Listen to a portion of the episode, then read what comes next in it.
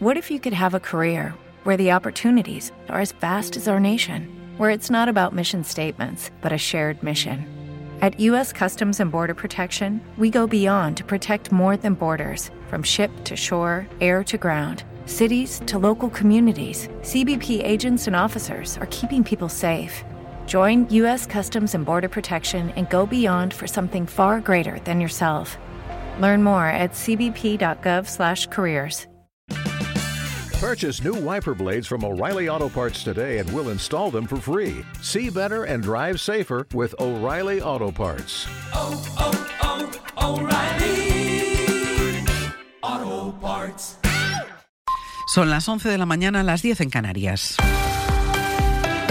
La policía investiga una segunda muerte por la borrasca en Andalucía. Se ha localizado el cadáver de una persona en una calle de Córdoba. Laura Gutiérrez, buenos días. Buenos días, es un hombre, iba sin documentación y las primeras pesquisas apuntan a que ha fallecido por los fuertes vientos y lluvias que ha dejado la borrasca en esta ciudad, Córdoba. María José Martínez. La Policía Nacional halló el cadáver de un hombre esta madrugada en la calle Motril, en el sector sur. Se trata de una persona aún por identificar que habría sufrido un golpe durante el paso de la borrasca. El cuerpo fue encontrado en torno a la una de la madrugada. Solo en la capital se registraron este domingo 135 incidencias con la caída de más de 90 árboles. Una menor de 17 años resultó herida tras la caída de un árbol en otra calle de la ciudad con posible fractura de fémur. La Universidad de Córdoba ha suspendido hoy sus clases para poder evaluar los daños en sus instalaciones. Además, también por el temporal en Granada, una menor está en la UCI tras ser golpeada por una rama cuando visitaba el bosque de la Alhambra. Ha vuelto a abrirse el paso de Rafah en la frontera entre Gaza y Egipto por tercer día consecutivo para la entrada de otros 20 camiones con ayuda humanitaria. Esta mañana el alto representante de la Unión Europea para la Política Exterior, Josep Borrell,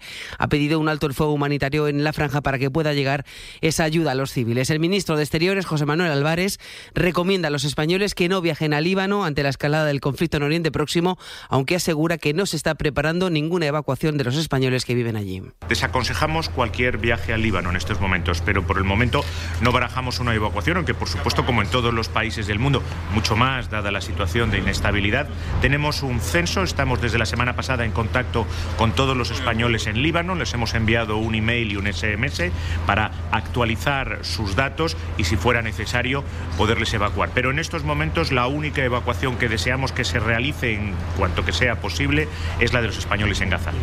El Observatorio Fiscal de la Unión Europea asegura que la evasión fiscal de los que más tienen está en máximos históricos y que los millonarios en España tienen 140.000 millones en paraísos fiscales, un porcentaje que se ha reducido, sin embargo, en los últimos años. Jordi Fabrega. En lo que llevamos de siglo, la riqueza que los españoles han evadido en impuestos ha bajado de casi el 16% del PIB al 10,6% según los últimos datos, gracias al intercambio de información fiscal entre países. Pero eso representa, como dices, casi 140.000 millones de euros que se podrían recaudar y que no terminan en las arcas de Hacienda. España pierde un 16% de recaudación por estas prácticas de grandes fortunas y grandes multinacionales. En el caso de las grandes empresas, los datos recogidos en este informe del Observatorio Fiscal de la Unión Europea apuntan a que en 2019 se podrían haber recaudado casi 4.500 millones de euros más si tributaran en España beneficios que terminan asignados a paraísos fiscales. En Alicante, la policía ha detenido a una mujer de 52 años acusada de apropiarse de más de 80.000 euros del hombre de 90 al que cuidaba, le quitó dinero en efectivo, puso a su nombre las cuentas corrientes de la víctima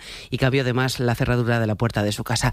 Deportes Sampe. La selección absoluta femenina inicia hoy durante la mañana la concentración en Las Rozas para los dos partidos de Liga de Naciones, el 27 en Salerno contra Italia, el 31 en Zurich contra Suiza. Se espera además una reunión con el presidente de la Federación, Pedro Rocha, y el secretario de Estado para el Deporte, Víctor Francos, para plasmar la firma del convenio que se pactó en la pasada concentración de Oliva. Además, se completa la jornada 10 en primera con el Valencia Cádiz y también la jornada 12 en segunda con el Alcorcón Cartagena, los dos partidos a partir de las 9 de la noche. 11 y 3 minutos de la mañana, 10 y 3 en Canarias.